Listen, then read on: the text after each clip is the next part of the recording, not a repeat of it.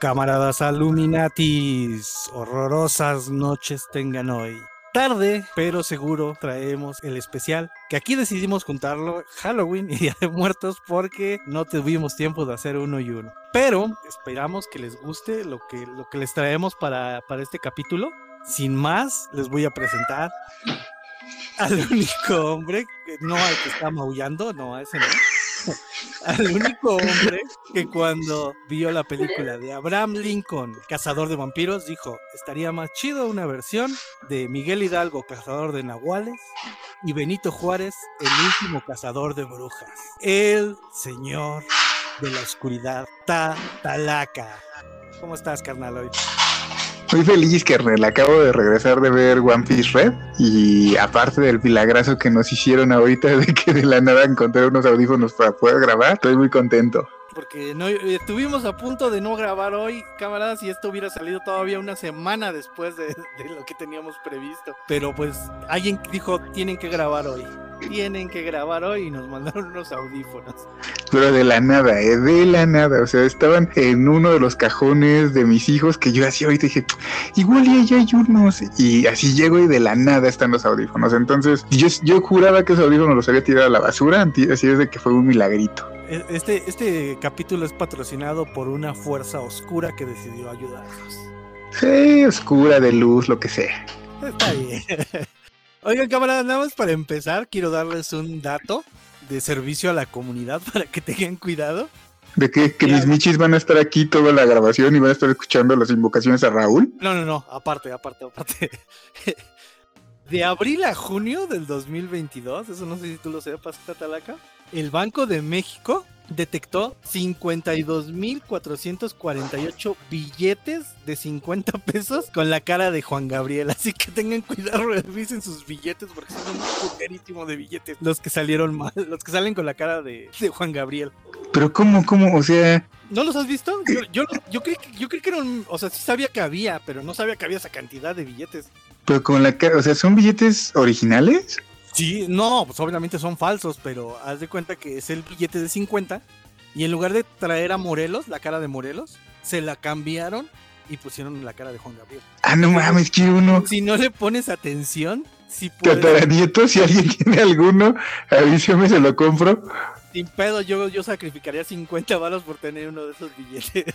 Sin pedo, o sea, no, hay, no hay pedo, yo pago el gasto de envío y todo, pero si me pueden conseguir un ajolotito y un Juan Gabriel, marco los dos sin pedos, ¿eh? Che combinación ganadora. Es más, los invito, si no lo quieren vender ni lo quieren regalar, que nos tome, que le tomen una foto y que lo, suban ahí a la, al Face o al Instagram del décimo informe para ver que, que es cierto. Digo, pues fue información de Banquico, o sea, es totalmente cierto que existen tantos billetes. Es verifica y verificable.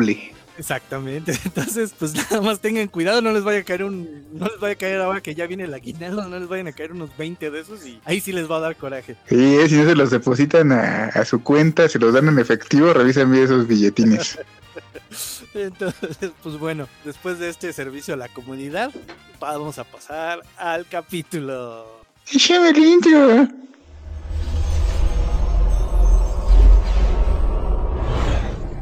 Bienvenidos al décimo informe.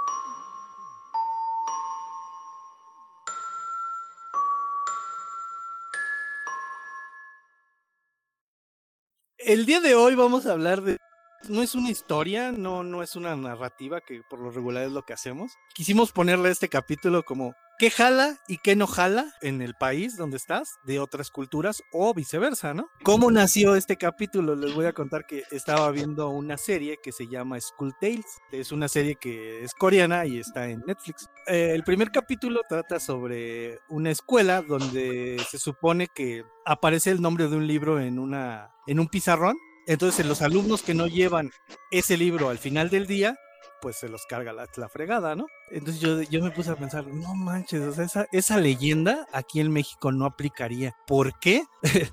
yo hubiera valido desde el primer día, güey. A mí una vez se me olvidó la mochila en mi casa, entonces ese día ya desde ahí hubiera valido madres. Y pues ahí tú sí estás bien meco, güey. Una vez se me olvidó en el camión. Una cosa educación física y que llevaras el uniforme normal en vez del pants, güey. Pero ya estás muy cabrón de no llevar la mochila, güey. O sea, yo ya hubiera valido madres desde, desde las primeras semanas. Y pues la neta es que hay banda que, que yo no conozco niño que llegue temprano a la escuela. Entonces, esa clase ya hubiera valido madres también ahí. Culturalmente en México no se aplica, güey, de ninguna manera. Oye, güey, perdón por descontextualizar un poquito, pero si hay como que una fuerza cabroncita aquí el día de hoy, ¿eh?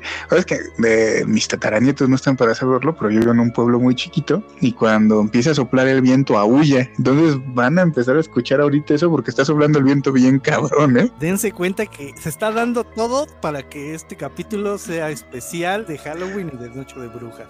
¿No se escuchó ahorita? ¿Ahorita huyó? No, no se alcanza a escuchar todavía el, Se oye bien. No mames, pues, me da miedo acá. Un día, un día, que ya nos hagamos más famosillos y quieran hacer una reunión, con gusto los recibo para que se caguen de miedo un rato. Sí, porque es muy oscuro donde vive Tatalaca y sí, sí te saca de, de onda. Va, pero sí, pero fíjate que también en, este, en esta misma línea hay, hay mitos y hay leyendas que que no tienen pedos en repetirse de manera intercultural, ¿no? Así sin ningún problema. Yo creo que el mejor ejemplo son las lloronas, ¿no? Hace poquito, justamente en Halloween, me parece fue, fue no fue el 31 de Halloween, un día de muertos en primero. Mis niños este año estuvieron un poquito enfermos y de plano nos la pasamos huevoneando y viendo películas y ya empiezan a soportar un poquito películas de terror un, poco más serias, por decirlo así. Y estaba, y vimos Mamá, la que es presentada por Guillermo del Toro, no sé si lo ubicas. Sí, sí, sí. Y es una, es, es, es una llorona, o sea, tal cual es una llorona. Pero obviamente cambia el contexto de, Exacto, sí, pero sí, claro, claro, pero sigue siendo esta, esta mujer de blanco que vaga por el, en este caso por el bosque, llorando a sus hijos y protegiendo a estas morras como, como si fueran sus hijas y, y, como que está buscando al morrito que le quitaron cuando la mataron. Es, es, es muy, muy similar, ¿no? Y este tipo de, de mujeres de fantasmas femeninos, fantasmas de mujeres que van buscando venganza por sus hijos o por lo que les hicieron. Es común, ¿no? No sé qué tanto aquí, por ejemplo, también quepan las yurei, las, estos fantasmas japos enojados. Sí, sí, sí. Es, es, algo interesante porque hay, hay como leyendas que no cuadran pan y madres, pero hay otras que y, tienes que, tienes que adaptarlo, porque por ejemplo, imagínate una llorona en el Bronx, cabrón. o sea, no mames. La primero que pasaría es que la salen y la plomean si empieza a hablar en la madrugada, güey. Entonces, pues, no, pero eh, eh, pero yo, pero en ese sentido, eh, ahí sí también creo que en, aún así una llorona en el Bronx, es que fíjate qué es eso, güey que yo he tenido la oportunidad de haber ido dos veces a Japón. La primera vez fui a la de a huevo, me llevó muy a rastras mi hermana y ahí descubrí mi, pasión por viajar. y este, Sí, es que en ese entonces yo tocaba el bajo en una banda y la verdad es de que yo ese dinero yo lo tenía destinado para comprarme un buen bajo y un buen ampli, porque yo tenía, todos teníamos equipo de muy, muy, muy baja calidad. Entonces yo tenía la oportunidad en ese, y estaba hablando del 2008, güey, de con lo que tenía, con lo que me gastaba en ir a Japón, haberme comprado un muy buen ampli y un muy buen bajo. Entonces, sí, para mí fue un, vas a ir a acompañar a tu hermana y fue casi a la de huevo y tuve que dejar de lado la compra de ese bajo y la compra de ese ampli que era mi prioridad en ese momento. Entonces la neta, la neta sí fue arrastras, güey. O sea, yo sé que cualquiera, ay no mames, ¿quién va a Japón a arrastras? Pues cuando tu prioridad es otra, sí, güey. Sí, pero digamos que vas y te conoces una nueva cultura y ahí es cuando empiezas a decir, bueno, es que esto no jala, esto sí jala acá, esto no jala acá. Eso y es lo que, decíamos, güey. de entrada nosotros llegamos ya muy tarde. O sea, el, vuelo, las veces que he ido ha sido la misma mierda, güey, que llego súper tardísimo y todo está cerrado en el aeropuerto y no tengo dónde comprar el pinche chip o la tarjeta para el internet. No hay internet y es un desmadre, ¿no? O sea, andar allá sin el internet es lo más cabrón que te pueda pasar. Y era lo que me decía mi hermana, ¿no? Dice, imagínate, güey, o sea, si se nos aparecía un fantasma aquí sería totalmente descontextualizado, ¿no? O sea, ah, tú en México, en tu... Exacto, en México te, no te imaginas encontrarte el fantasma de un samurái o de un morrito con su mameluco y su, y su, su casquito amarillo. Imagínate que de las clásicas historias que tienes en el metro de la Ciudad de México, que te encontraras un este un samurái dirías, ay cabrón, pues ¿de dónde sale este cabrón, no, güey? O sea, ¿por qué un samurái en México? Y aquí, aquí viene lo interesante, lo, lo, lo, muy loco, güey. Mi primer viaje yo solo estuve en Tokio. O sea, lo más que me alejé fue, fue a Utsunomiya, que es así como decir que fui, fui de México a Toluca, estando allá en una distancia similar. Pero esta segunda vez ya tuve oportunidad de, de moverme hasta Hiroshima y de Hiroshima fuimos a una isla que se llama Miyajima, que ahí también, güey, nos encontramos un pinche viejito loco, loco buen pedo en el metro, güey. Sobre todo lo veía, digo que pinche loco, pero el señor nos hablaba, nos cantó en español en el metro, güey. Y así, güey, qué pedo. Pero bueno, ya, estoy saliendo mucho de contexto. Llegamos muy tarde a la isla, güey, y fue el único hotel que pagamos que fue un hotel chido. Todos los demás fueron hostales y pues, cosas muy simples. Güey, era un hotel con toda la, la indumentaria japonesa, ¿no? Con dos, la mesita, los tatamis, tenías que quitar la mesa para extender tu tatami y acostarte en el piso. Totalmente japo, güey. Y en una isla. Entonces ahí ya no tenías ese pinche Japón súper ruidoso al que llega, güey. Creo que todo el mundo que ha ido conoce. Y no mames, güey, me dio un pinche ataque de miedo bien culero porque ahí sí dije, no mames, cuando apagamos las luces le dije a mi novia, güey, siento que me va a salir un pinche yurei de ahí, me va a abrir el biombo, se va a poner una pinche vieja con el cabello en la cara y me va a empezar a hacer... Y dije, no, no mames, no. Y me dio un chingo de miedo, tanto que la contagié, güey. Y no pudimos dormir bien. O sea, tuvimos que dormir con la luz prendida, medio dormir, porque yo estaba bien paniqueado, porque ahí el contexto ya era otro pedo. Sí, ya es diferente y tú no vives en ese contexto. Entonces también eso te ayuda a que el miedo te pegue más cabrón. Claro, estando aquí, pues no te imaginas, aquí no tenemos bien voz, no, güey, no, no la, no lo ubicas. Oye, es que imagínate, por ejemplo, aquí en México está en, en el metro y en, el, en la Merced tenemos la leyenda de de la rata gigante, ¿no? ¿Cuánto te imaginas en Japón que esa leyenda pudiera surgir en el metro? Pues el, metro No, güey, ni en Japón en ningún lado, güey. O sea, también las pocas veces que he tenido oportunidad de recibir amigos extranjeros, eh, de las de las visitas obligadas es este el mercado de Jamaica, güey. No mames, güey, se vuelven locos que dicen, es que esto es imposible allá, o sea, un mercado así de grande de flores, tal vez en Holanda, güey, nunca he recibido un holandés, pero por ejemplo recibo franceses y se quedan así de, ¿qué pedo? O sea, ¿qué pasa aquí? O sea, ¿por qué está tan grande? ¿Por qué está tan barato? ¿Por qué hay este frutas también? O sea, entonces, sí, de, algo así de grande, no, no creo que en Japón encuentres una madre así de grande como un mercado tan grande como la Merced, ¿no? Como para entender cómo chingados podría una rata gigante esconderse en un mercado, ¿no? O, te digo, como en el metro, ¿no? O sea, los metros de Japón son muy limpios si sale una rata, pues no sale una rata del tamaño de un tlacuache, güey.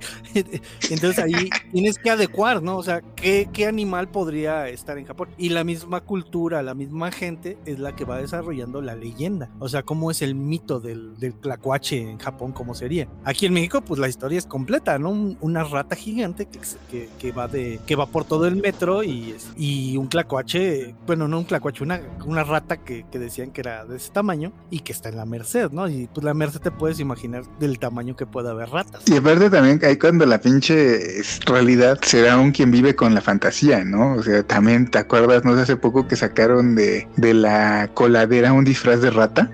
no era un disfraz, era una, era una era una figura gigante de, una, de un tlacuache. ¿No era una botarga? No, era un, era un, porque era sólida, o sea, era, era un muñecote así grande de, de, un tlacuache.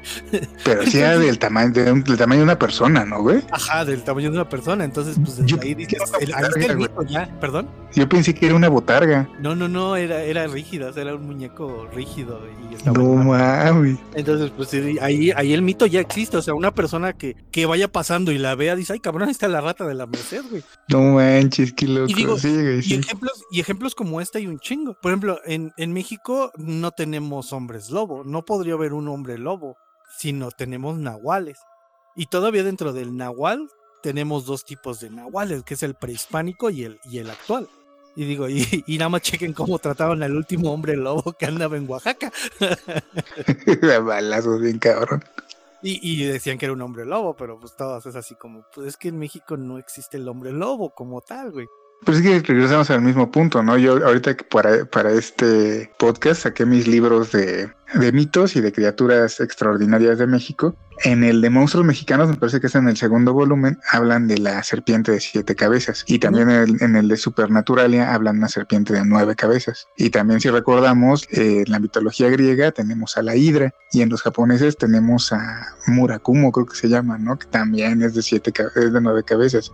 Este, este críptido se repite culturalmente muy cabrón, aunque le cambien el nombre. Entonces también aquí, o sea, no es que no tengamos, no es que no tengamos hombres lobos, pero ese, ese híbrido humano lobo con fuerza sobrenatural y características de, de sabueso o de lobo o de lo que quieras, pues sí también traspasa culturas y tiene diferentes nombres, ¿no? Aquí lo conocemos como nahuales, pero los hombres lobo, ahí, ahí sí te fallo. Yo creo que tanto para los vampiros como para los hombres lobo soy de los menos doctos. No sé de dónde se ha ubicado el, nacimiento de. E, ese es totalmente europeo el, el, hombre lobo y, y, la manera en que, en que actúa es este pues la, la clásica, ¿no? Lo que conocemos, el, el, la luna, eh, pues come carne humana y todo eso. Entonces, cuando llega la leyenda aquí en México, dicen es que, pues, hombres lobo aquí en México no, no hay. Pues aquí en México, ¿cómo es el lobo mexicano, güey? El lobo mexicano es pequeñito, güey. Entonces, no puedes tener, no puedes tener ese tipo de mito si, pues, ni siquiera tienes un animal parecido al, al, lobo verdadero, ¿no? Pues los lobos de Europa. Pero es que aquí también, eh, no, es que también aquí tendríamos que entender eso, güey. O sea, para algunos el lobo se, transforma en lobo completamente y para algunos el hombre lobo es un híbrido entre el ser humano y el, y el lobo, ¿no? O sea, y en, Estados Unidos es donde creo que existe la, la diferencia, ¿no? Que hay de los dos, el hombre lobo, el que se convierte en hombre y lobo y el hombre que se convierte en lobo, que son dos cosas diferentes. Ajá. Pero te digo, es no, no, es de, mi, de mis monstruos favoritos, entonces realmente no te manejo bien las diferencias del mismo en, en, diferentes lugares. De hecho, ahorita que estás hablando de eso, de que los animales se repiten, por ejemplo, yo tengo uno que es el Ekchapat, no sé si alguna vez los has, lo has escuchado o los camaradas que nos están escuchando, los este, los tataranietos que nos están escuchando han escuchado del Ekchapat. Ekchapat, el hombre es colopendra. El 100 pies gigante, ajá, exacto. Y, se y, si lo, y si lo empiezas a investigar, te das cuenta que se repiten algunas cosas, como por ejemplo con la este, esfinge. Espantoso por donde lo veas. Es un enorme cien pies que no se lava los pies, verde como la selva, nunca lo puedes ver. Y si pasas junto a él, sale de repente. Ten cuidado si lo ves de frente. Hasta el más valiente miedo siente, porque carne humana le gusta comer. Tres acertijos te pondrá, y por cada uno que resuelvas, un poder él te dará. Pero con que solo uno pierdas, y en sus palabras te envuelvas, sin dudarlo, siquiera te comerá. Ekchapat, el señor Escolopendra, Campeche y Yucatán. Ese viene en el Bestiario de Seres Fantásticos Mexicanos de Norma Muñoz Ledo, publicado por Fondo de Cultura Económica. Exacto, y entonces te das cuenta de que el, el monstruo es totalmente diferente a la esfinge. Pero sin ah, embargo, sí, tienen, esta base de, te voy a hacer tres preguntas. La esfinge no recuerdo muy bien qué pasaba si le contestabas la pregunta, si la contestabas bien. Aquí en este caso, pues te recompensaba con el, el te, te, recompensa con algo. Según yo, la esfinge era de paso. O sea, si tú contestabas el acertijo, te dejaba pasar. tienes razón, güey. y este, te, recompensa, pero igual son seres híbridos.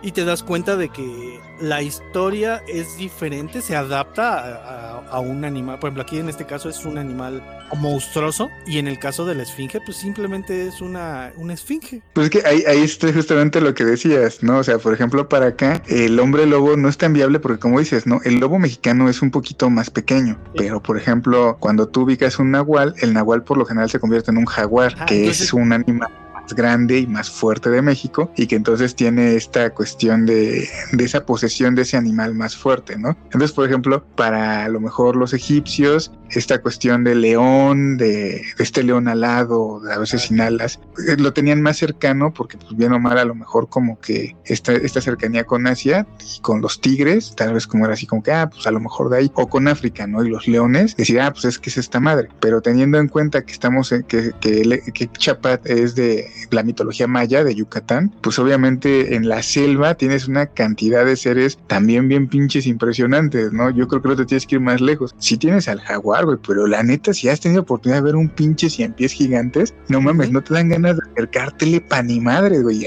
y acercarte, o sea, tres metros mínimo de distancia si le guardas, ¿eh? Y aparte porque no es un 100 pies como tal, o sea, tiene diferentes cosas que te lo hacen ver diferente a un, a, un, a un animal. Es que no lo describiste, güey. Ekchapat tiene siete cabezas. Exacto y es, es muy, muy grande. O sea, Chapat es, tiene metros de longitud y no sé si son 100 pies o mil pies, güey, pero sí es una madre enorme. De hecho, en el eh, de Norma Muñoz Ledo en Supernaturalia es de los capítulos más interesantes porque ese está contado, no me acuerdo cómo se llama esta, este tipo de escritura, como, como Drácula, que son por cartas. Mm, sí, sí, sí, sí. No, no, que es así de, en ese capítulo te cuenta del único hombre que le ha contestado los tres acertijos a Chapat. Sí, sí, sí, también. Entonces, Ajá, entonces le llegan las cartas y Norma y contándole a Norma cuáles son los tres poderes que le dio Ekchapat, por qué decidió ya no regresarse, por qué decidió irlo a buscar y te describe Ekchapat y dice, no, así te cagas para adentro si lo ves. Y que muchas de las historias es de que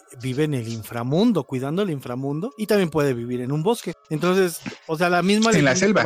Ah, en la selva, perdón. O sea, la misma leyenda te va diciendo, eh, no puede ser como la esfinge que es el paso a tal lado, ¿no? Aquí o cuida el inframundo o te da poderes nada más, pero es parte de esta cultura que, va cambiando y no lo, no lo puede pasar igual a esfinge a México. Así es. Por ejemplo, existen en, casi todo el mundo existen eh, historias de gigantes. Ajá. Y dense cuenta que los gigantes no son iguales en todo el mundo. Por ejemplo, aquí en México tenemos a los, a los Kinametsin y te das cuenta que son muy diferentes, por ejemplo, al, al clásico este, gigante inglés, al, al, gigante que es un cíclope en, este, en, la, en la Iliada, no, no es en la Iliada. Eh, sí, en la Odisea. En la Odisea, ajá, exacto. Entonces van cambiando. Y de hecho, aquí los españoles cuando llegaron a México quisieron hacer esta parte de, de que los gigantes de México eran cíclopes y pues no, no, no, no eran cíclopes, es que era el, el esqueleto de un, este, de un mamut. Entonces dices, ah, cabrón, pues sí, no, no, no contextualiza esa parte y los Kinametsus tiene toda una leyenda, toda una historia de quiénes eran. Yo aquí tengo de gigantes a, a ver si no lo pronuncio mal, Sux Gosyat, y ese es de Baja California. Y te cuentan que estos gigantes son así de lo, son así súper buen pedo, bien tranquilitos, y que de hecho ellos hablan con las ballenas y las ballenas y les piden chance para comerse las que ya están por morir. Entonces que ya cuando se van a morir, los dejan que se suban en su lomo, los pasean y el gigante después del paseo, ya cuando la ballena está cansada, las, las ahorcan lo más rápido que pueden para que mueran sin dolor y las preparan. Y que de hecho, si llegas de pura casualidad tú a encontrarte un cacho de, de la comida de, del gigante, creces así a madres y te vuelves enorme. Pero esos son de Baja California Norte historias hay, hay muchas parecidas, pero obviamente la cultura del país al que llega, pues lo hace que cambie la, manera en que es ese gigante. Aquí, por ejemplo, también de, Yucatán tengo a Huahuapach, pero este sí, es que los gigantes ah, de Yucatán son bien ojetes, güey. Sí, sí, sí.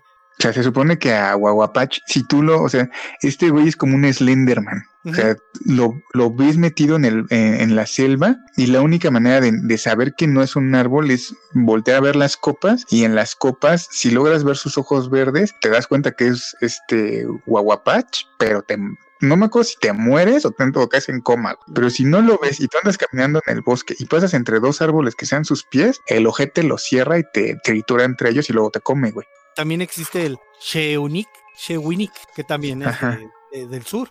Y este güey creo que lo que tiene es que tiene los pies al revés y, está, también es ojete. Entonces, pues te das ah, cuenta que, Que, son diferentes los gigantes, pero no son iguales a los de otro país. ¿Cómo dijiste que se llamaba, güey? El Chewinik. Ah, es que sí, sí también lo ubicaba. ¿De dónde dices que es ese cabrón? También del, del sur. De Tabasco, de, de Mérida, de toda esa zona. Pero ese güey sí es bien culo, ¿no? Ajá. También está el Hawaii. es que no sé cómo se pronuncia. Es H y se escribe después Guayac con W al principio. Pues sí, sí existen muchísimas, muchísimas historias que, que la misma gente va contextualizando y va poniendo en su cultura, ¿no? Otro que está bien cabrón que como que como que nosotros no lo ubicamos mucho y hasta donde yo sé, ese sí es gringo, el Wendigo, güey. Ah, el Wendigo, que también muchos dicen que es muy parecido al Nahual. Pero ahí sí no, no, no creo tanto porque a final Sí. de cuentas el Nahual sí es un hasta cierto punto un brujo. Obviamente, que- pero antes de que continúes, Tatalaca, obviamente estamos hablando del Nahual actual, o sea, el Nahual más moderno, porque, como les decía, el Nahual prehispánico es otra onda que no tiene nada que ver con este Nahual. A saber, explícalo, aprovecha que estás. Ah, pues lo que pasa es que el Nahual antiguo eh, no tenía, o sea, no es esta parte de, de lo sobrenatural, del hombre que, que se convierte, que es un cambiapieles, ¿no? Porque esa es como la, la- la palabra que, se utiliza para el Nahual, que es un cambiapieles que puede agarrar diferentes animales y convertirse en ellos.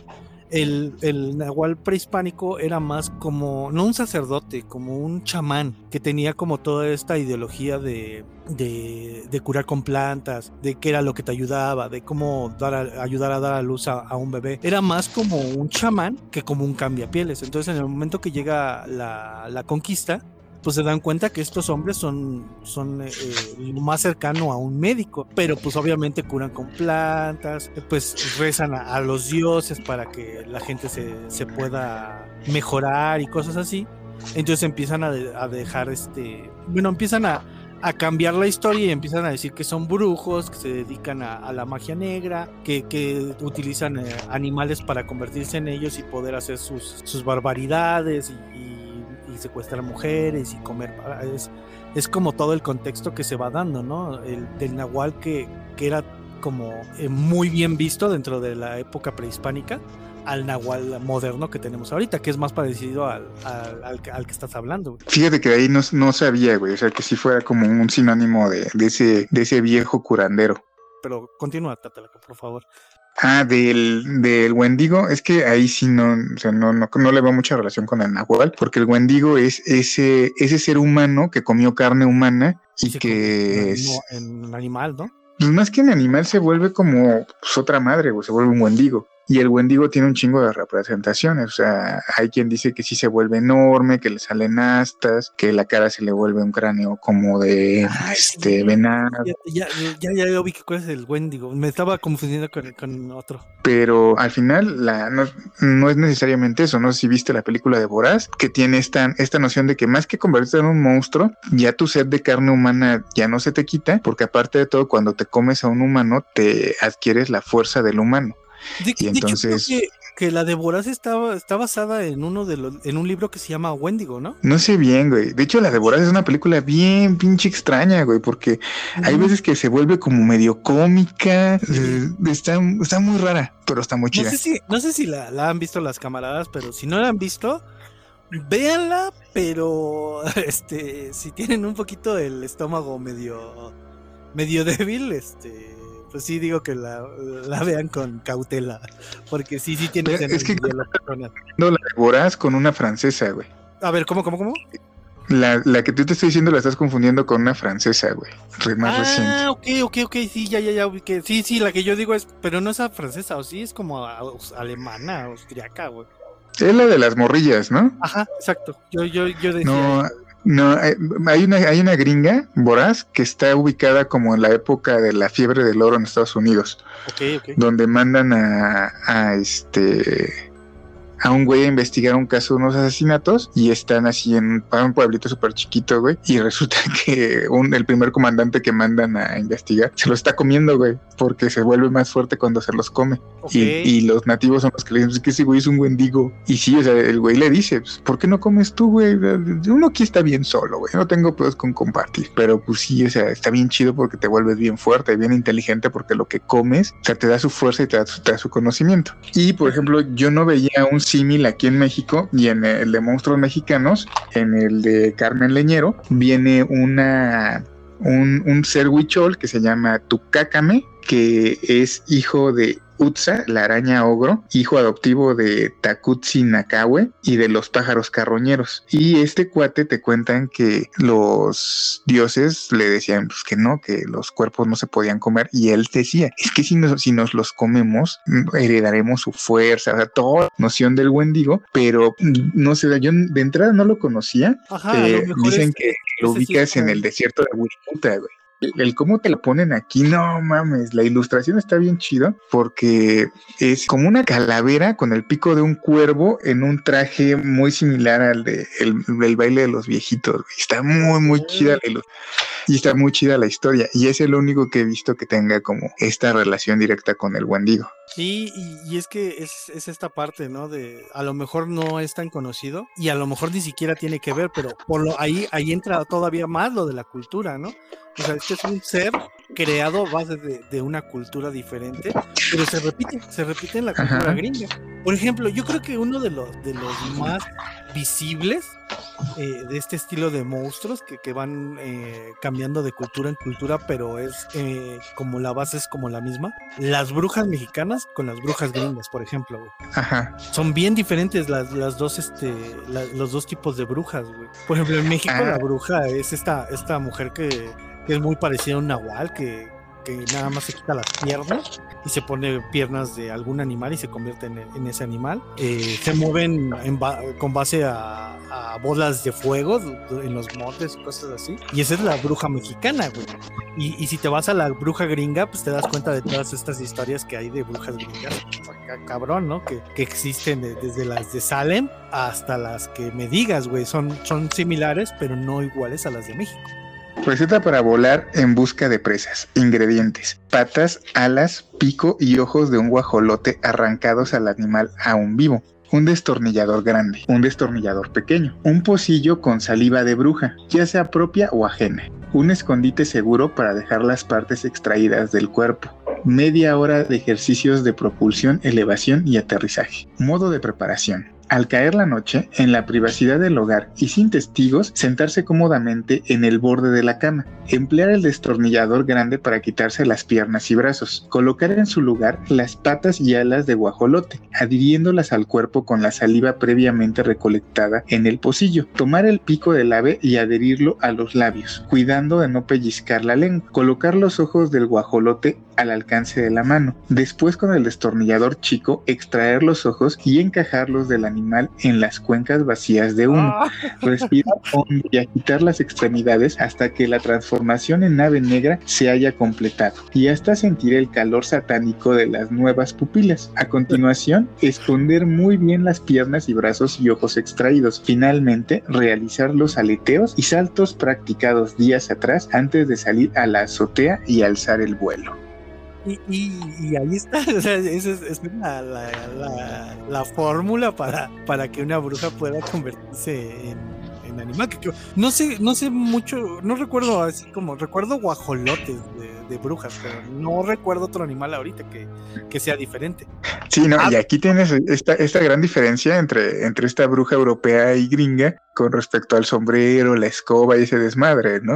Ah, aquí también las hay, pero son este, sus, sus, capacidades son diferentes, ¿no? Aquí también, por ejemplo, viene la receta para convertirse en una bola de fuego, que también son esas, esas otras versiones de las brujas que tenemos, de cuando volteas al monte y ves las pinches bolas de fuego volando entre el monte, que, chingos es eso, pues, normalmente te dicen que es una bruja. Y eso aquí, ¿no? Pero también, por ejemplo, esta bruja haitiana, güey, que a mí en lo personal me da un pánico bien cabrón, güey.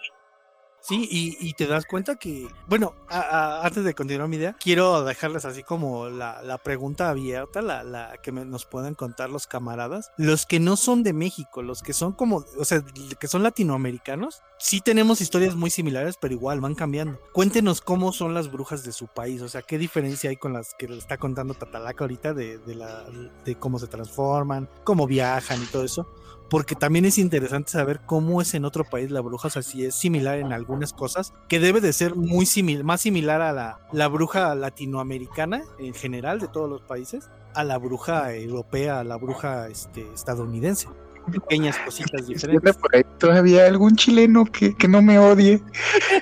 del silbón, güey. que es también como muy clásico de allá. Sí, o sea, atrevería yo a contar, güey.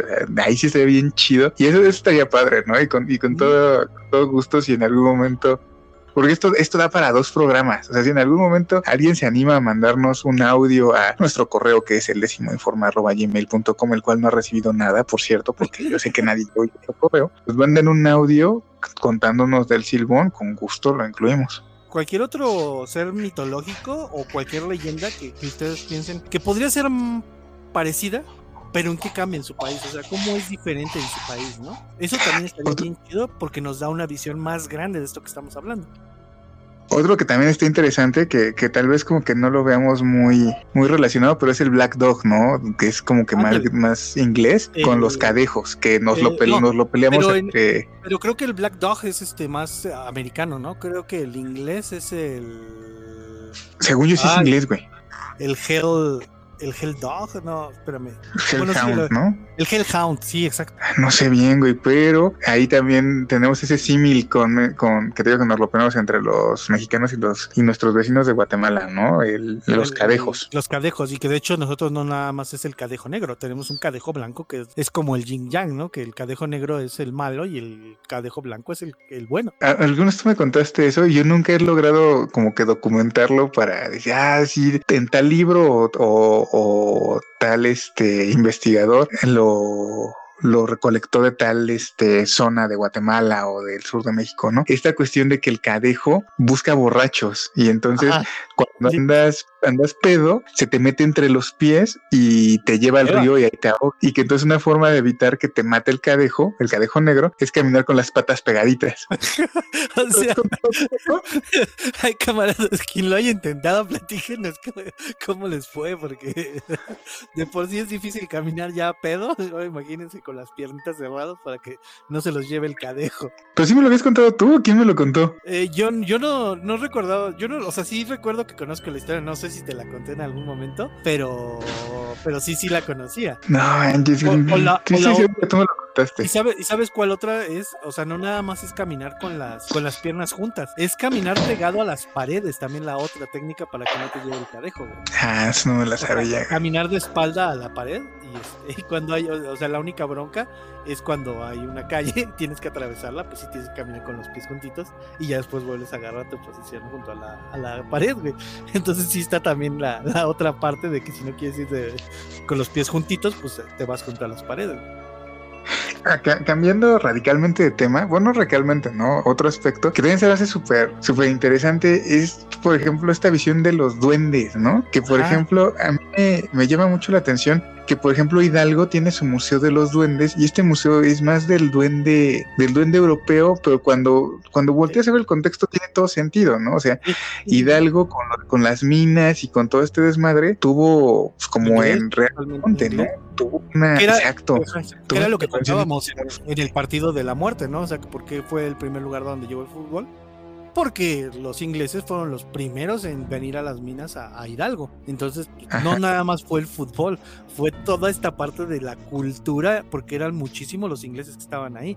Pero dentro de esa cultura, o sea, sí llegó un güey que dijo, ¿saben qué? Yo tengo este tipo de duende, ¿no? Y a lo mejor se quedaron, pero si te fijas, también hay diferentes tipos de duendes en Hidalgo, no nada más el europeo. Y aquí viene algo bien interesante que que me gustaría como, como aterrizarlo también, no sé si ya lo habíamos comentado en otro podcast, que por ejemplo el género gótico, ay, para mí fue un pedo, este, como, como entender, en, entender este, hace poquito leí un libro que en inglés se llama Mexican Gothic y aquí nada le pusieron gótico y creo que sí se perdió algo muy importante del libro, que es esta cuestión de, del gótico mexicano. Antes de que continúes, antes de que Dime, dime, dime, ¿por qué estás cagando la risa? Eso lo contaste en el capítulo de. Creo que fue en el de Avándaro, güey. No, güey, no creo que haya sido en el de Avándaro. Debió ser uno, uno, más reciente porque ese libro apenas me lo regalaron el año pasado. Bueno, era lo de los Tropidarks, ¿no? De lo que estábamos hablando de los Tropidarks. Ah, sí, ahí, hablamos de los Tropidarks, pero aquí fue como, es como un segundo golpe, porque algo que me pasó leyendo este libro, que te digo que se llama Gótico, que fue que cuando lo leía, güey, yo me acuerdo mucho que mi abuelito veía películas de, en blanco y negro del canal 4, el 2, el 9, esas películas que el sábado y el domingo pasan sus películas, ¿no? O sea, como de época del cine de oro mexicano. No sé si sea, si, sea de esa época, pero yo cuando lo empecé a leer decía, ah, estos pinches diálogos parecen de esas películas, qué pedo. Y, me sacaba mucho de onda, pero estaba muy interesante el libro porque pues es un pinche terror bien raro y cuando te das cuenta pues están hablando de Real del Monte, del Panteón Inglés, en un desmadre acá como medio Lovecraftiano, medio raro. Y tú, ¿qué, pedo? ¿No? Es pinche masijo todo extraño. Y la, la protagonista se llama, ay, ¿cómo se llama? Berenice Tabuada. No me acuerdo cómo se llama la prota, pero se apellida Tabuada. Ah, de Carlos Yo cuando empecé a, verlo, y hasta el final, ella hace mención que esta chica se llama, se apellida Tabuada en homenaje a Tabuada, que es el, padre del terror gótico mexicano. Y dije, virga, sí es cierto. O sea, tú cuando empiezas a escuchar gótico, empiezas el castillo. La, historia de Drácula, la historia de Drácula, eh, te la imaginas, porque pues Drácula es totalmente gótico el castillo, el aislamiento, la mansión, la institutriz, pero tú lo, lo volteas a ver y dije, aquí no tenemos castillos, güey. Aquí no tenemos institutrices, güey. ¿Sabes cuál fue el pedo? Que eh, esas historias góticas, pues son como muy de la época medieval, güey. Nosotros no tuvimos época medieval, güey. Ajá, pero aparte también es, es el, gótico sí tuvo una formación muy fuera de México. O sea, no, no fue algo que que culturalmente lo tuviéramos tan arraigado. Entonces, cuando tú escuchas gótico, a, lo que te remites es justamente, ¿no? A esta dinámica de Drácula. O sea, el gótico sí tiene, o sea, yo no, yo no estudio letras, pero sí, de lo poco que me puse a investigar, sí tiene sus elementos que son muy específicos y que cuando los revisas, muchos de ellos no concuerdan con nuestra dinámica cultural. Y de repente, cuando te das cuenta, ves a Tabuada y dices, ay, no mames, pues es que ahí está. Tabuada termina siendo muy eh, plantea sus, sus desmadres en, cuestiones muy de clase alta, ¿no? O sea, acuérdate de hasta el viento tiene miedo y es un pinche internado de, de, mujeres. De, varo, güey. O sea, sí. que bien chingón y todo.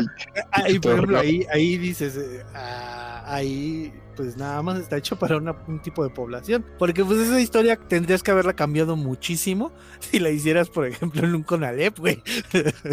Pero se pierde lo gótico. Entonces, por ejemplo, ahí el castillo fue, fue se suplió por un internado que tiene características de ser muy grande, con muchas habitaciones. La cuestión del encierro, pues también se da, ¿no? No las dejan ir de vacaciones a casa, se quedan encerradas en vacaciones en, en el internado. La institutriz está muy presente, ¿no? La, la la, directora que es súper culera y la institutriz que es buen pedo y que es como que la que ayuda a, develar el misterio. Eh, está, está, muy bien planteada, que también Tabuada tenía su desmadre bien chido con sus personajes femeninos, ¿no? O sea, recuerda sus películas y todas son protas, todas son mujeres. Pero todas el, libro de, el libro de piedra, hasta el viento tiene miedo. ¿Cuál otra era? Este, Más negro que la noche.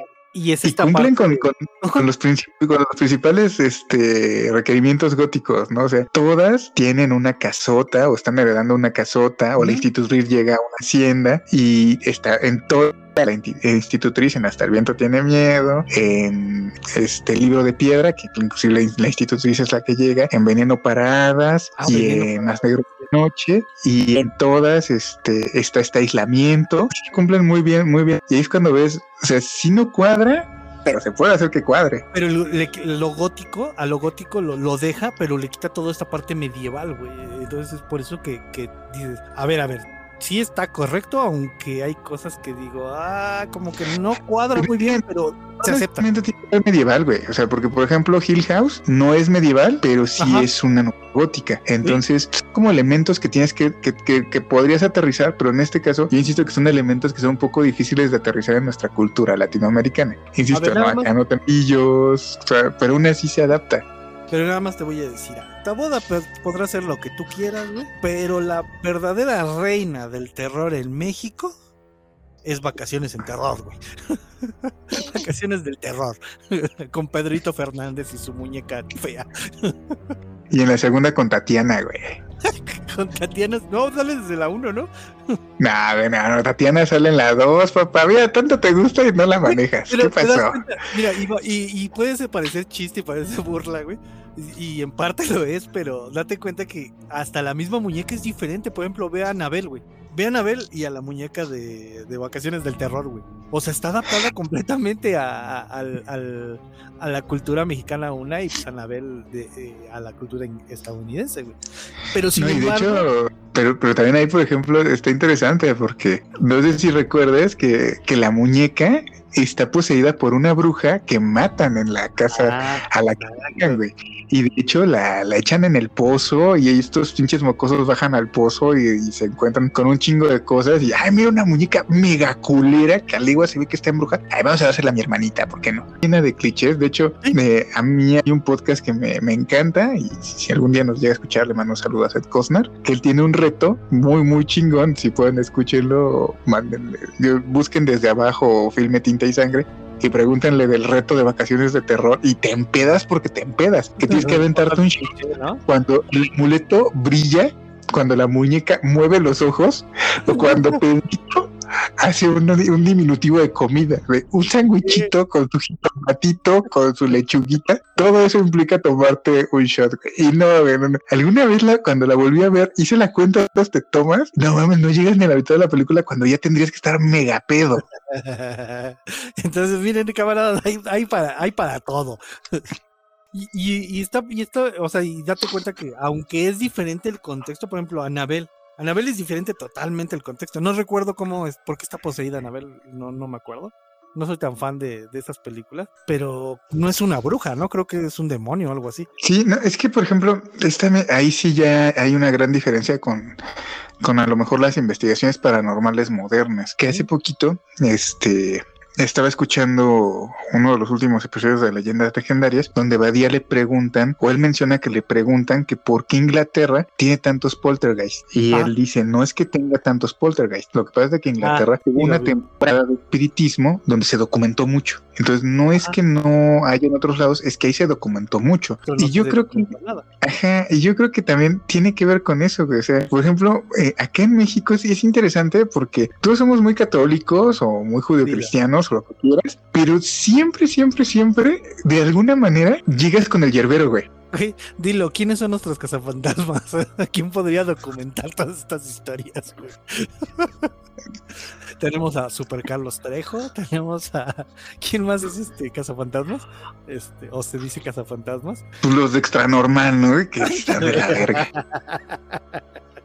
Entonces, pues sí cambia muchísimo el, el contexto, ¿no? O sea, hay gente que sí se lo toma en serio, ¿no? Y, Y aquí a lo mejor también hasta tenemos esta, esta contaminación, porque poquito no sé si viste, yo no lo he visto, pero por lo que me contó mi hermana, hay un programa en Netflix que se llama 28 días de no sé qué, güey. Ah, no lo he visto, pero ya sé cuál dices. Ajá.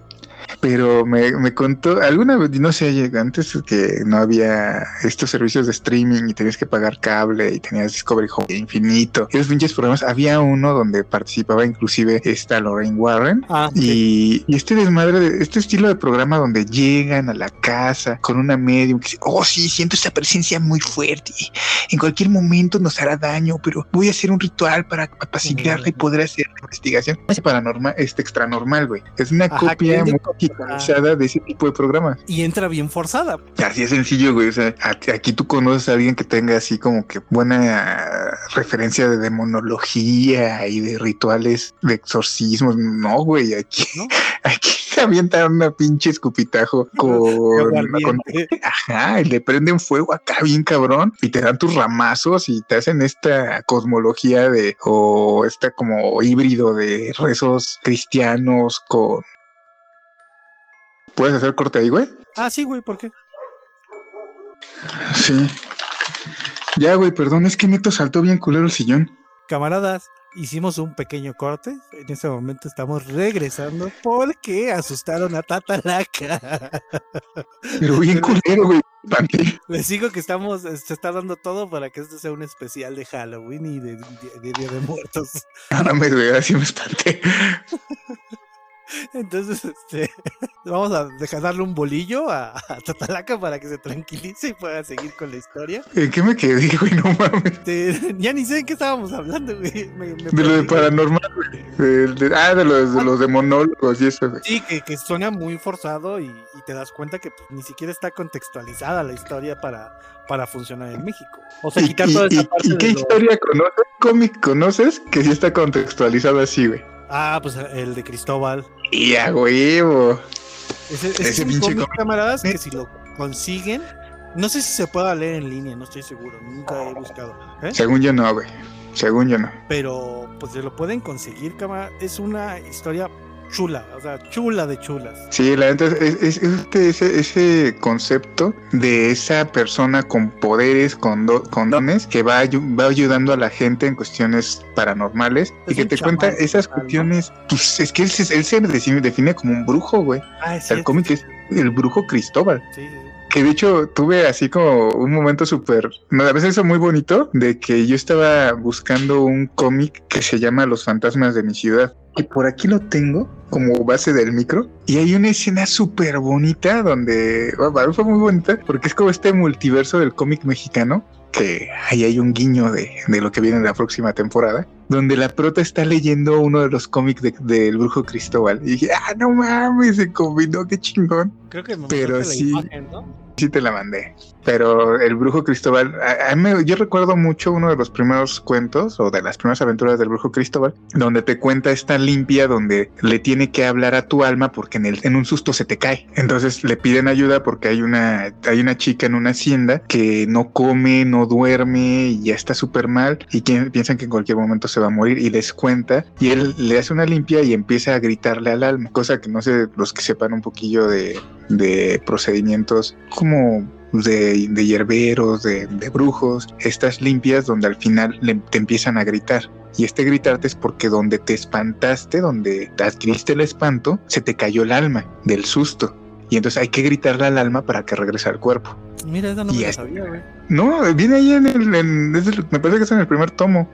Y así un chingo de estas cosas de, de nuestra cultura que vienen así en, en- una aplicación como más de cómic muy, muy del brujo Cristóbal. Ok.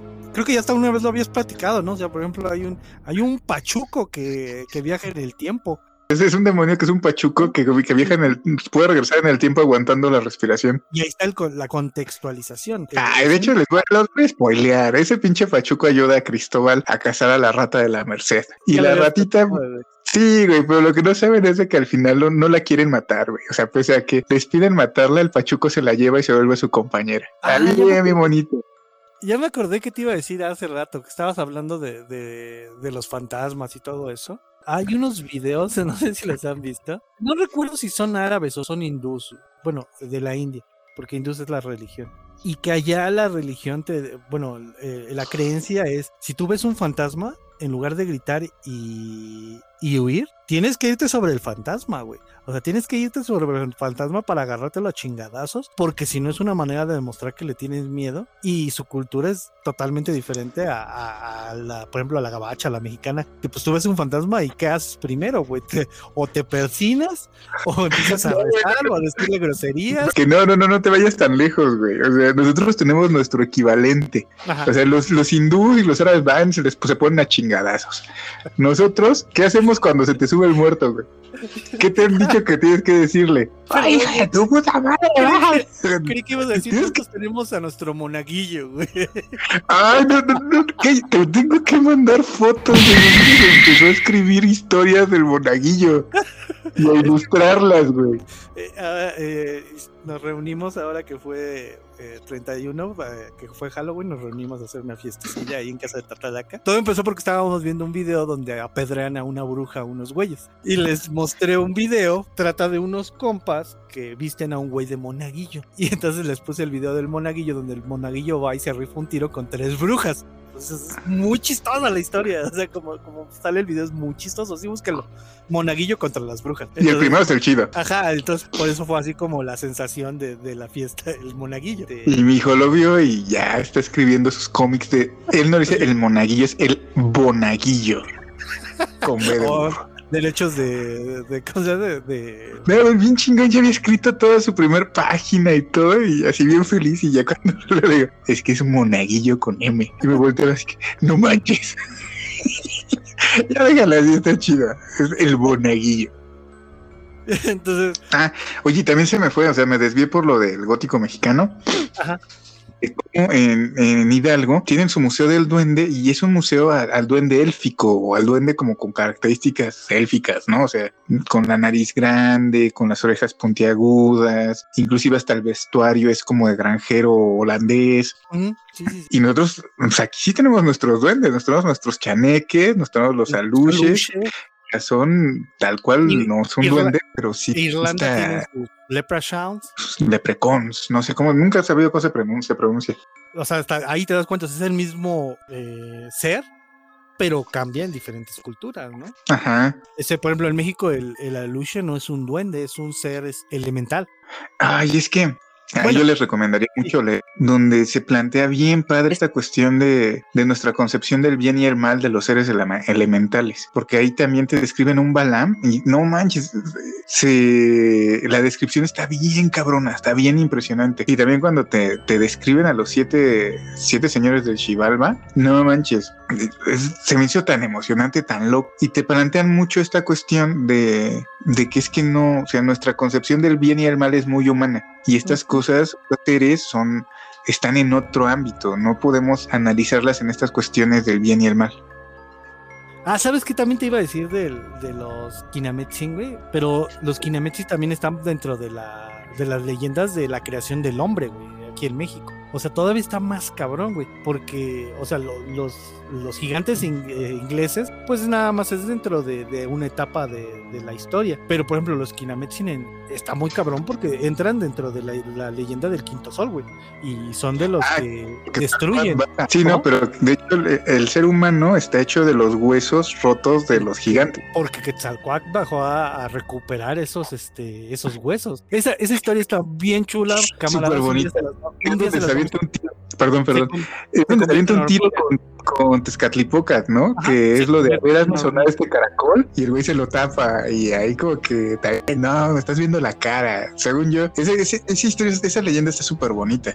Que miren, cámaras, les voy a hacer una recomendación. Que de verdad, o sea, si a ustedes les gusta la mitología nórdica, la, la mitología ah, griega, échense un vistazo a leyendas prehispánicas. Porque no le piden nada a, a la mitología, a las mitologías este, más antiguas. La neta. Y yo, yo me atrevería a decir que, que también a las mayas, güey, porque sí son, yo creo que hasta, o sea, Sí, Es que no la quise dejar por de fuera, por eso dije prehispánicas, porque sí, o sea, también los mayas tienen unas historias bien chulas. Y lo van a notar mucho, o sea, es muy fácil conseguir es- estos leyendas, libros, información de, de mitología mexica, pero no es tan fácil conseguir de las mayas. Y de los mayas también tienen unos desmadres. Y por ejemplo, ahorita ya les contamos, ya les ¿eh? contamos algunos de los mayas, algunos monstruos mayas. Hay leyendas, por ejemplo, la- la- las historias de, del Chivalba y todo, de cómo se llega, también son muy buenas. O sea, sí, no, nuestra, nuestra cultura no tiene nada que pedirle a las demás. Que sí son diferentes y están chidas también. Sí, sí, sí.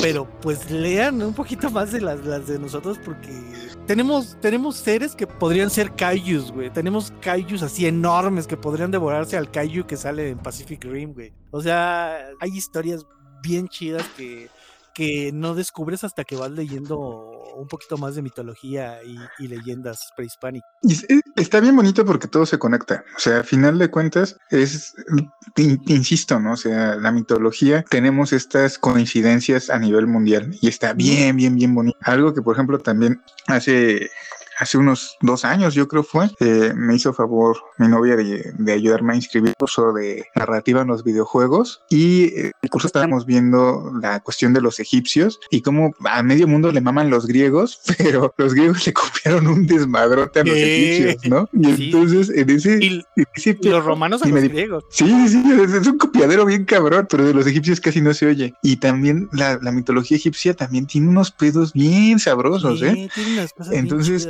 Sí, y, la hindú, O sea, también los hindús tienen unas cosas bien, bien locas. Por ejemplo, hay, hay culturas que se que encuentran una expresión muy grande, ¿no? Los, europeos, los gringos, la cuestión vikinga, la cuestión también, este, ahorita de los japoneses y de los orientales, ¿no? Por el anime, por las series coreanas. De repente es fácil adquirir, es, acercarte a esas mitologías, pero en sí la mitología mundial es muy bonita. Acercarse a estos puntos y eso sí como que bien interesante y la neta es de que lo, a veces cuesta un poco de trabajo acercarse a lo que tenemos más en teoría más cerca, ¿no? Eh, nuestras, nuestras cosillas que se han querido rescatar, que se han querido revisar, ¿no? En la feria del libro, que, fue muy bonito, ¿no? También encontrar al este morro que nos contó de su libro de, que a mí me lo firmó y aquí lo tengo y no lo he leído, el de, de Maximiliano, ¿te acuerdas? Sí, no, no, ¿cómo se llama el libro? Pero, o sea, era totalmente basándose en historia pero era todo un desmadre bien loco, fantasioso, y estaba bien chido. Sí, sí, con brujas y nahuales, y eh, estaba bien, bien chido. Y Usando este... la espada que, que usaba es Wishiropostli para, para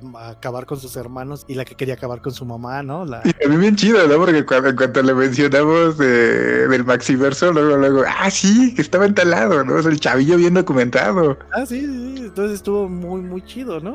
Y pues son todas estas historias que van saliendo y que no la conocía y, que es lo que queremos lograr, ¿no? O sea, que se vaya expandiendo las historias y se conozcan. Sí, sí, la neta sí. Y sí, yo, yo les podría decir que yo les recomendaría empezar como una posibilidad a después ya ir buscando más específico. No creo que encuentren la versión que yo tengo de Supernaturalia de Norma Muñoz Ledo, que es un libro dorado de tamaño carta, que es la versión de lujo. En su momento estaba en ciento, en 550, 590 varos y en una feria de libro infantil y juvenil los encontré en 150 y también compré como 5 y los regalé. Pero ahorita se encuentran las versiones de bolsillo que en lo personal son más fáciles de leer y los encuentras como en 150 varos y te dan una visión muy general de muchas, muchos críptidos, muchas leyendas, mucho de, de, la, de la mitología mexicana y de los seres míticos mexicanos. Inclusive hasta te sirve para ampliar esta cuestión de, de, la cosmología de las de lo paranormal y de lo fantasioso. Yo jamás había escuchado de estos como pueblos errantes en, en México, ¿no? Hay un, hay, una, hay uno de los cuentos que a mí me, me encanta, me mama, está súper padre, de un o un morro, no recuerdo, que va saliendo de una fiesta de un pueblo y va camino a su casa y va atravesando el monte. Entonces ya es súper noche y el don ya tiene este, ya, ya quiere llegar y llega a un pueblo que está de fiesta también y que en el pueblo así le lo, lo atienden súper padre y lo tratan súper chido y en determinado momento le dan comida y le insisten mucho en que ya se la coma, pero el don está tan, tan pinche feliz y tan pinche entretenido que se lo olvida y dice, no, pues es que ya es bien tarde, Bus y busca un, una nopalera y ahí tiende, tiende la, no sé si sea como un petate chiquito que trae o algo que trae para dormirse y cuando se despierta ya no está el pueblo. Ya cuando llega a su casa les cuenta la historia a su familia y le cuentan que ese pueblo anda errando y que anda errando por una maldición que tiene y que si él hubiera comido de ese pan en ese momento, le hubiera quitado la maldición al pueblo y ya hubiera dejado de estar errando. Pero que ese pueblo anda todas las noches errando de fiesta para poder lograr que alguien coma y le quite la maldición. Y así hay un chingo de cuentitos bien bonitos en ese libro y te ubica de dónde son de qué mitología, dónde, dónde están y en algunos casos hasta qué tienes que hacer para evitar de las criaturas, ¿no? Fíjate que ahorita que contaste ese me sonó muy parecido al el de Ray Bradbury, el de Ahora y Siempre se llama, el que es un pueblo de escritores. Ya, sí, sí, sí, me acuerdo. sí, como la pero llega un momento en que se tienen que mudar del, pueblo. O sea, no, no es como tal que desaparece, pero es como, como que tiene que ser. se dan cuenta. Cada rato, Se dan cuenta de esto, de que son, de quiénes son y, se, y ya tienen, no pueden quedarse ahí. Pero, pero date cuenta, o sea, son dos, dos historias muy similares, contextualizadas cada una en su, espacio, cultura. Ah, y si esas vamos, pues también ahí tienes este Leviatán, ¿no? Ajá. Que es esta versión eh, de Moby Dick a nivel espacial donde están siguiendo una, un cometa blanco. Ajá, que es el, el que al que quieren cazar, o sea, es el que se tiene que cazar a. Ajá, que el capitán está obsesionado con, con atrapar ese cometa blanco. Que ese pinche cuentito está muy, muy, muy cabrón. ¿Cuál sería? Y los camaradas ya saben que no, no lo dejen ahí escrito. ¿Cuál es su monstruo favorito? ¿Cuál es tu monstruo favorito, Ay, no sé, güey, monstruo, no sé. El que digas, güey, no, este es por el que el que tendría toda, toda mi colección así de, muñecos, lo que pudiera tener de este, de este monstruo. A mí siempre me ha gustado mucho las hidras, güey. De siete cabezas o de nueve cabezas, a mí me maman, güey. Y la hidra, Murakumo, la serpiente de siete cabezas mexicana. Inclusive, no sé si se acuerdan de esa serie, ay, va a sonar bien ruco, ¿no? De calabozos y dragones. Sí, sí, sí. sí. Pues, yo sería el arquero. Salía un, un dragón que se llamaba Tiamat, güey. No mames, no es pinche dragón, a mí me fascinaba. Oye, que, que eso de los dragones, fíjate que el otro día lo estaba escuchando y, sí dije, oye, sí es cierto, o sea, es muy real lo que dicen. O sea, el dragón está presente en todas las culturas también. La ah, más, la, japonesa, la china son como las más representativas. Pero en México tenemos dragones, güey. La Quetzalcoatl, güey. Ajá, y, y, fíjate que sí es cierto, o sea, yo nunca me había puesto a pensar en eso, que Quetzalcoatl no es una serpiente, no tiene colmillos. O sea, las, las representaciones de Quetzalcoatl tienen una dentadura, y pues los dragones tienen dentadura, no tienen colmillos. Ajá. Sí, Quetzalcoatl es considerado un dragón mexicano. Ajá. Y, existen así dragones, pero todo, por ejemplo, lo ves y está contextualizado totalmente. O sea, ni el dragón chino ni el dragón japonés son los mismos. No, pero aparte eh, también es bien interesante el contexto del dragón, güey, porque por ejemplo, el dragón para, para las culturas europeas, el dragón es un demonio, güey. O sea, ¿quién fue el que mató San, San Ay, no me acuerdo. aquí voy a pedir la opinión de, la scout experta. Por favor. ¿Quién es su santo? San Jorge. San Jorge es el que mató el dragón, ¿no? Sí, es San Jorge, güey. La que acaban de escuchar es la productora experta que nos acaba de corregir porque estamos bien mecos los dos. Es que es, información scout, entonces se la sabía. Entonces, esta visión europea del, dragón como el demonio. Y de hecho, inclusive hasta también el, de Chamuca tú te lo dice, ¿no? Ten cuidado con... Ese güey es muy, como que muy, especie, muy, muy apegado al simbolismo del tatuaje, que con qué te pones en la piel porque eso te va a acompañar toda la vida y hay símbolos que tienen ciertos pesos que pues, no sé no sé si quieres tener ese cargo toda la vida, ¿no? Y él menciona que por ejemplo si algún día te quieres tatuar que el dragón oriental es una visión más más de poder, más pura, más como más hacia la bondad, hacia la suerte que el dragón europeo. El dragón europeo sí es una representación del mal, de lo que se tiene que castigar, de lo malo, de la avaricia. Ahí tienes también a Smog, ¿no? Smog es ah, la avaricia, tal cual. De, quien no ha entendido la referencia del Hobbit. Este, y de hecho ni siquiera, o sea, no es que sea el dragón, o sea, hay diferentes tipos de dragones dentro. También está el Weaver, por ejemplo, que es, es un si lo ves podrías decir que es un dragón, pero es muy diferente al, dragón que se conoce. De hecho, creo que el Weaver es mucho más conocido, ¿no? Que, el dragón. Sí, por ejemplo, los de Game of Thrones no son dragones, son Weavers. Weavers, ajá, exacto. Ahí, les vamos, ahí les voy a dejar una recomendación, camarada. Es un manga muy cortito, porque creo que son siete u ocho tomos, no recuerdo ahorita cuántos son. Seis. Y es una historia que creo que los primeros tomos se basa en la historia de un Weaver, que, es, que es como esta parte mitológica eh, europea, inglesa, creo si no estoy en un error. Y después también se van a la historia del Minotauro. Y, se llama este. Ay, güey, se me olvidó el nombre. ¿Cómo se llama? Este. se llama Bestiarius. Ah, y es una visión más eh, mágica, por decirlo así, más fantasiosa de la colonia romana de cómo Roma coloniza los pueblos, pero aquí incluyen pueblos de semihumanos, los pueblos de los Weavers, pero el autor no lo recuerdo ahorita, pero también tiene otro manga que se llama Rainbow, de Rainbow, me parece. Ah, bueno, Bestiarios, léanlo, camarada, porque les va a dejar un sabor de boca el final no es esos filares japoneses que estamos acostumbrados a que ah, qué buena historia, pero qué mal final. No, es una historia muy buena con un final que dices, ah, no podía haber terminado de otra manera esta. Ese güey se la sabe. Rainbow también acá bien bonito. Tiene otro manga que también dicen que es muy famoso, que es como del oeste. Y también dicen que el final está súper bien padre. Entonces dice así como que, delis cátedra, jefe, delis cátedra de cómo chingos acaban los mangas. o sea, si quieren, si quieren saber más como del Weaver y la historia del Weaver, véanse, léanse ese manga. Es muy bueno. Está muy bueno tema, güey. O sea, ahí, por ejemplo, también tú puedes ver Quetzalcoatl como este dragón del conocimiento, ¿no? O sea, y también Quetzalcoatl es como muy. O sea, el Quetzalcoatl de la salvación, güey. No, y quiere, quiere a madres a la humanidad, o sea, les da este, todo. Es este, es este dios que de verdad yo no sé por qué no lo metieron a pelear con, la humanidad, güey. que, que, vamos ganando 4 a 3, camarada, estamos a punto de salvarnos. eh, quien siga el manga de ¿Cómo se llama en japonés? Shumatsu no Valkyria.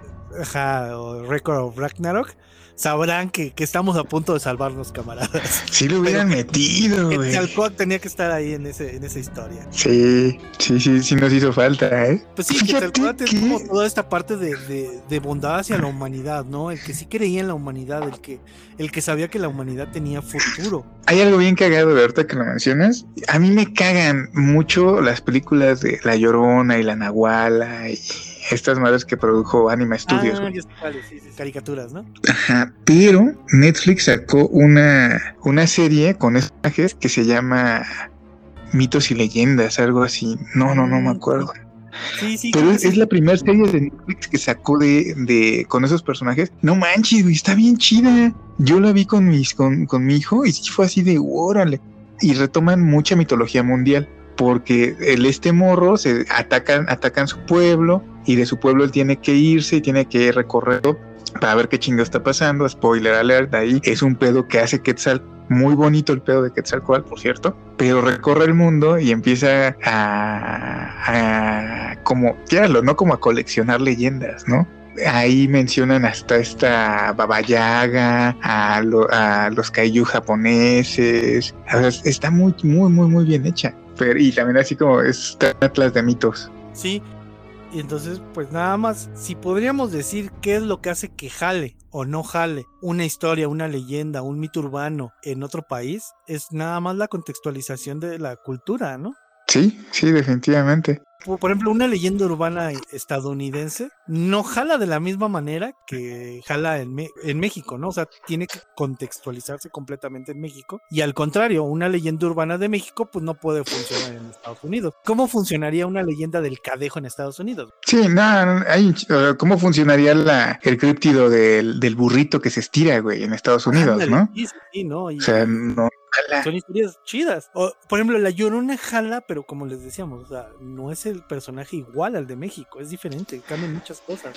Por ejemplo, les por eso me... uno, es mi monstruo favorito, güey. O sea, de todos es, es así mi monstruo favorito, güey. Y se ha ido contextuali contextualizando y, y en México no conozco muchas, no conozco historias, solo conozco una. Eh, mi monstruo favorito es el zombie, el zombie, pero fíjense el zombie haitiano, que es donde nace la historia, a la contextualización que le dio este Romero y que es el zombie Ajá. que todos conocen. Pero fíjate Que de hecho Romero nunca usó la palabra zombie. O sea, era eso- la, la que habíamos hablado el otro día, nunca le dio ese término. Era muerto viviente, ¿no?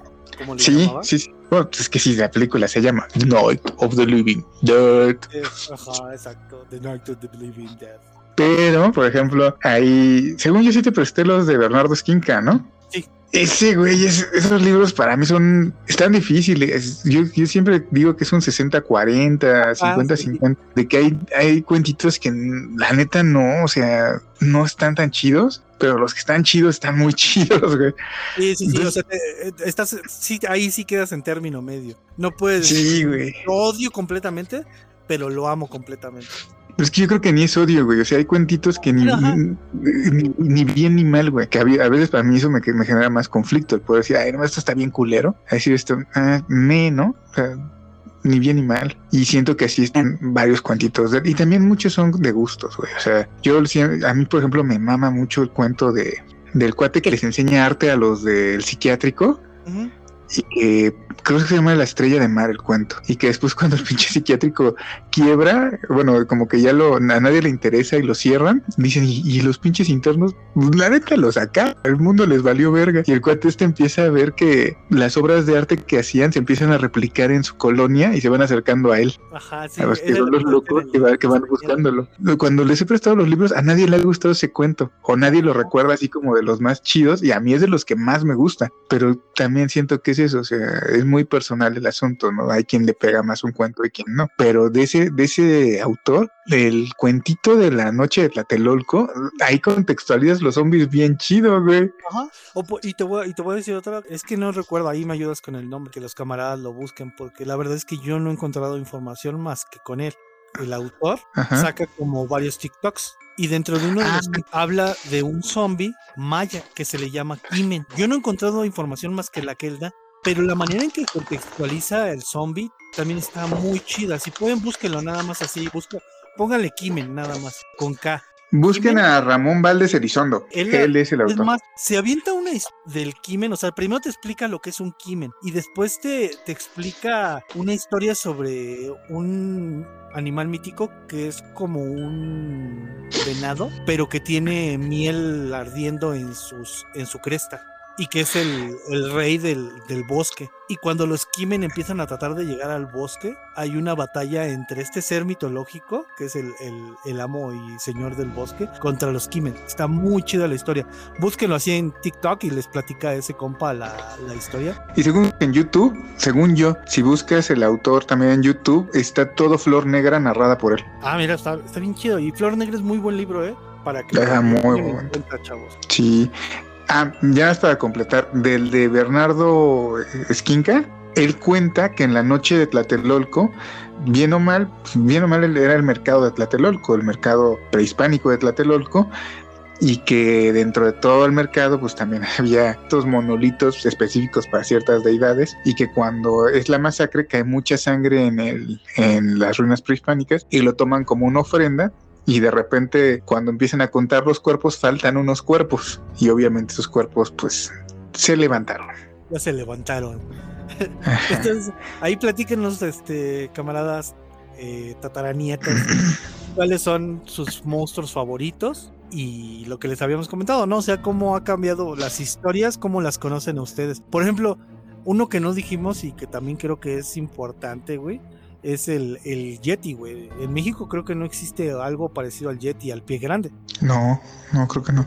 Pero en el sur sí, güey. En, en, Sudamérica sí existe. ¿Sí? sí, nada más que ahorita no se me fue el nombre de cómo se llama, pero existe. Entonces, sí hay historias que no entran a México como tal, pero en Latinoamérica sí se dan. Pues compañeros, camaradas y tataranietos, se saben de, de, más, de más abajito de México, en el mapa, si se saben una de un Yeti de por allá, ahí esperamos ese audio, ¿eh? Yo les voy a dejar nada más una, una imagen en su cabeza para que la desarrollen. El monstruo de la laguna en Xochimilco, carnal. Manatís, güey. o, o, imagínate, por ejemplo, en, en Escocia tienen a, a, Nessie, ¿no? Al monstruo del lago Ness. Es que, ¿qué crees, güey? Que según yo, eh, sí hay una es que en Cristóbal lo cuentan, güey, como este monstruo de, de, las de los canales de Xochimilco y era un ajolote y está bien padre porque... Me acabo de robar la historia, me acabo, de robar la historia, güey, porque eso justo... El ajolote se sale, güey, y, y le... Y, gigante, güey. Eh, ajá, y es que, es que es un monstruo, o sea, es, es un monstruo, la criatura de, la, del lago, güey. Y cuando se sale, se le se queda viendo al cielo y se pone a, hablar con su hermano Quetzalcoatl y este, y se convierte en el ajolote y se desaparece. Está súper bonito. Ese pinche cómic está bien chingo. Con esa imagen nos vamos a despedir porque es totalmente el contexto de una historia narrada en otro país hecha en México. Señores, lean el brujo Cristóbal porque ahí está la respuesta. El contexto no es todo. Ah, recuerden que si gustan y nos, y nos ayudaría mucho eh, si nos califican, si nos recomiendan, si nos, si nos comparten. Todo lo que puedan hacer para ayudarnos a crecer estaría muy chido. Nos pueden escuchar en casi casi todas las plataformas, no, no en todas, pero sí en casi todas. Nada más búsquenos como el décimo informe. En Facebook, en Instagram también nos pueden seguir este, como el décimo informe. También nos pueden escribir a nuestro correo, seguimos esperándolos. El décimo informe arroba gmail.com. Si llega un correo que sea Gmail, no lo voy a aceptar como el primero. Lo voy a ir guardando hasta que llegue un Hotmail. Si no, no vale. que lleguen, mándenos sus audios contándonos del silbón y de si hay algún Yeti por allá, de su hay una, hay un programa que hace poquito mi novia me preguntó que si ya lo había visto, que se llama La frecuencia Kirland. Y si no mal no recuerdo es chileno y tiene una narrativa muy, muy, muy interesante. A mí me gustaba mucho. Lo vi, está bien loco, bien raro, bien chido. De cierta manera, como que es, una narrativa, sin mal no recuerdo, chilena, muy, muy padre. Y, es una forma de volverse a ser amigo de los chilenos de Tatalaca, porque ya saben que traen pedos ahí. Me van a recibir con los brazos abiertos cuando vaya a recorrer las torres de Paine, vas a ver. Entonces, recuerden nada más, este, pueden platicarnos cómo son sus monstruos, quiénes son sus monstruos favoritos y por qué. Y pues yo nada más quiero recordarles que si tienen un billete con el rostro de Juanga y no lo quieren, eh, nada más uno, no nos vayan a querer o dar cinco, ¿no? Porque ahí sí ya, ya la, la, patria está pobre. No. Así, fíjate que cuando salió el del ajolote, güey, yo lo estuve buscando y lo vendían en Mercado Libre en 70. Está chido, ¿no? 70 baros no es mucho, ¿no? Pero eh, vendían un marco de ajolotes para poner billete en 300 baros. Y dije, ay, la madre, ¿no? Sale más caro el pinche barco que el billete, no me ¿Cómo, chinguen. cómo, cómo enmarcarías el billete del Juanga? Con lentejuelas, güey. Hasta la pregunta. Ahí está, camaradas. Ya, entonces ya saben qué hacer. Si tienen su billete y lo van a guardar, mándenos su foto de, de- de su billetito para, para saber que es, es verdad y no es un mito. Bueno, pues después de, de que todas las artes oscuras y no oscuras se juntaran para que podamos grabar, les agradecemos mucho el regalarnos tantito de su tiempo y les prometemos una tercera temporada bastante divertida. Y también que si este capítulo da para otro por todo lo que ustedes nos manden, se los vamos a agradecer muchísimo porque sí es una, son temas que nos gustan hablar. Ah, y de una vez, ahorita que me acuerdo de, segundas de segundas vueltas, un amigo que escuchó el programa de crónicas de farmacia me, me- me comentaba que nos faltó algo que tenía toda la razón, güey, que no tomé, pero que aquí sí me gustaría que si ustedes quieren esa segunda parte, nos regalen un poquito de esa información. Él me contaba que me faltaron todas estas maquinitas donde lo importante era el hardware, que son estas maquinitas donde tenías que pegarle un balón, donde Ah, tenías un, un refrescador, todas estas maquinitas que, que se jugaban muy específico con ciertas cosas. O sea, hay, hay en Emil, ¿no? Él me decía también, yo jugaba mucho una de boxeo, que te parabas abajo de una portería, como una portería, y agarrabas unos como guantes con cables y tenías que hacer los movimientos y esquivar y tirar los golpes. Esa yo era fan. Y hay un chorro de maquinitas así donde la dinámica era la máquina en sí, no, eh, no tanto el, el videojuego como tal. Entonces, si quieren esa segunda parte, pues ayúdennos con esa, con esos ejemplos. ¿Qué recuerdan de ellos? Sí, sí, ¿cuáles, cuáles jugaron? Entonces, pues, camaradas, espero que hayan pasado un hermoso, horrible y buen Día de Muertos y Halloween. Porque se vale, se puede y se quiere eh, tener los dos. Es obligación. Pues, sin nada más que decir, sin nada más que decir, recuerden ser siempre el décimo informe. Y recuerden que no somos los mejores, pero definitivamente podríamos hacerlo peor. ¿No está temblando? ¿Qué pasó? ¿No, está, ¿No tembló? No, ¿por qué? Me vibró bien cabrón el sillón. Pero bien cabrón, o sea, me saltó.